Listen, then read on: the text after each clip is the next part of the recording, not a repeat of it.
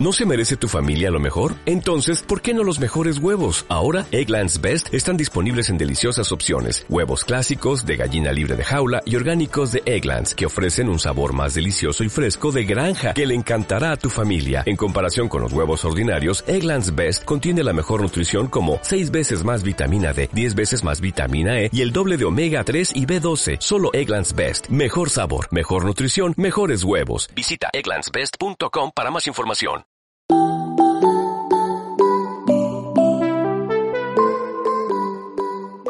Bienvenidos a la trampa del atril.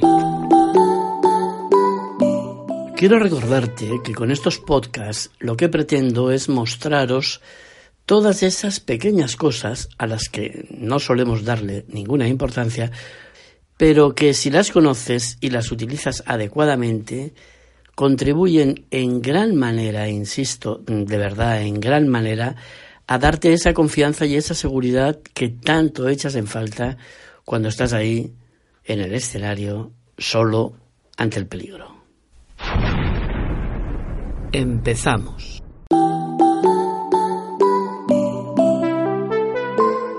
Hoy quiero hablaros del micro.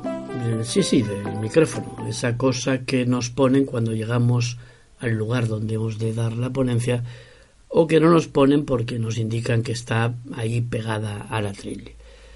Normalmente no le damos ninguna importancia al micrófono, pero imagínate, eh, el micrófono es el elemento que va a hacer que te oigan, que te entiendan, que puedas hablar tranquilo sin preocuparte por el volumen de tu voz, porque hay un instrumento, el micrófono, que es quien te va a ayudar. O sea que considéralo porque es realmente un elemento importante. Y yo me di cuenta casualmente a través de, una amiga, una compañera de trabajo, Carolina. Carolina era una ingeniera informática que trabajaba conmigo, pero que además en sus ratos libres era cantante de protesta en el Loco Madrid de aquellos años. Eh, una noche, una tarde noche, fui a buscarla al, al pub donde cantaba y había ya acabado y estaba enfadadísima, pero enfadadísima. Pero Carolina, ¿qué te pasa? ¿Qué, qué, ha ocurrido? Nada, es que es... Bueno, total que estaba cabreadísima. Nos salimos del pub, fuimos a un bareto que solíamos ir en una plaza ahí cercana y bueno, me dijo que estaba enfadada porque le habían puesto el micrófono pegado a un atril. Y ella lo que quería era un micrófono de mano que lo podía coger, moverse, acercárselo a la boca, alejárselo y moverse por el escenario. Y claro, aquella imposición de un micrófono clavado en un atril, pues le había limitado el, completamente la, la capacidad de expresarse. Y estaba realmente enfadada. Bueno, aquello realmente me dio que pensar y luego, cuando muchos años después decidí eh, escribir mi libro, La trampa del atril, fue uno de los detalles que recogí y que hoy quiero explicaros, porque insisto en que realmente tiene importancia. Fundamentalmente hay tres tipos de micrófono, o solemos encontrarnos en las convenciones normales con tres tipos de micrófono. Uno, tal vez el más común, es el, el del atril. Está ahí pegado en el atril y como mucho tiene una ligera flexibilidad que lo podemos subir o bajar, mover un poquito. Eh, la segunda posibilidad es que lo incorporen a nuestro cuerpo, es lo que es un micrófono de diadema o de solapa, eh, lo llevamos pegado y, cerca de la boca. Y el tercero es el micrófono de mano, el típico micro que, Carolina quería en, en su pub aquella noche famosa. Hay más micros como una jirafa o micrófonos direccionales, pero estos no, no vienen al caso porque no suelen, no nos los solemos encontrar en, en nuestras normales convenciones. Eh, ¿Cuál es eh, la ventaja o la desventaja de cada uno de ellos en mi punto de vista? Mm, tú has de mirarlo según tus intereses y según mm, tu comodidad. Yo te explico cuál es el mío, pero en definitiva lo importante es saber que existen. Atril. El micrófono del atril, pues mm, a mucha gente le da seguridad. No has de tocar nada, está allí puesto.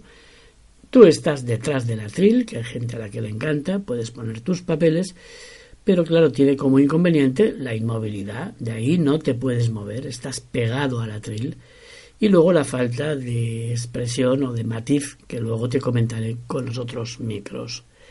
El siguiente es el, el de diadema o el de solapa, que este por supuesto ya te da una libertad total, te puedes mover por el escenario, acercarte, moverte, bajar hasta donde está el público y mm, te da una absoluta libertad, las dos manos libres em, y también tiene como único mm, problema pues la falta de, matiz que he dicho antes la falta de expresión.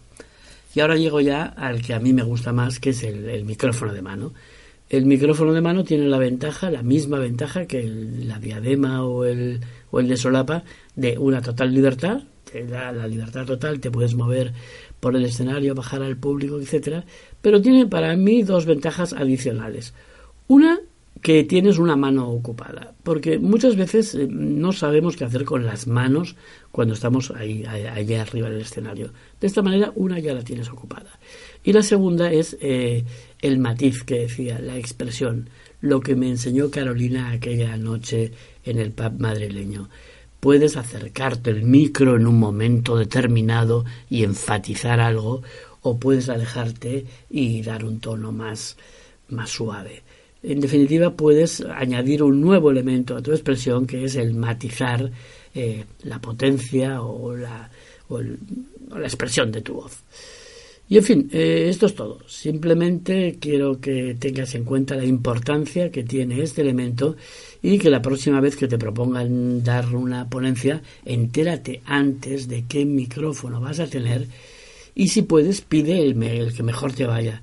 Y si no puedes elegir, al menos que vayas ya sabiendo de qué mal vas a morir o qué bien te va a acompañar. Léelo como quieras. Pues nada, o por hoy esto es todo. Eh, seguimos.